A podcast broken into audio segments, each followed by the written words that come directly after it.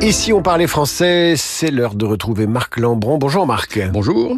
Anglicisme, euh, mauvais usage, euh, expression impropre, de quoi parle-t-on aujourd'hui On parle aujourd'hui d'une confusion possible entre deux expressions, mettre à jour et mettre au jour. Ah, Alors, mettre à jour, vous le savez, ça veut dire mettre en ordre pour n'avoir aucun retard. euh, et même avec un pronom, se mettre à jour pour euh, son travail. Aussi également le, le- actualiser, ça veut dire actualiser, mettre à jour ses connaissances ou mettre à jour son agenda ou mettre à jour un logiciel. Tout ça est correct. Mais mettre au jour, évidemment, ça n'a pas la même signification. Ça veut dire, par exemple, en archéologie, qu'on a fait sortir de terre tel ou tel euh, objet, ou on peut mettre au jour un, un complot ou un scandale, c'est-à-dire les rendre euh, publics. Donc ne les confondons pas. Exemple, on dira ce règlement doit être mis à jour, et non pas ce règlement devrait être mis au jour.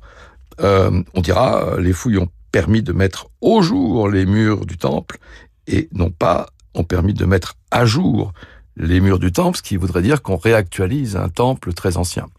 Voilà, vous pouvez mettre à jour vos connaissances du français grâce à Marc Lambron, qui peut mettre au jour de nouvelles fautes de français ou des nouvelles façons de, de, de, de mal parler ou de maltraiter notre langue. Merci Marc. Toutes ces expressions et corrections sont tirées de Dire ou ne pas dire, paru aux éditions Philippe Ray, sous la supervision de l'Académie.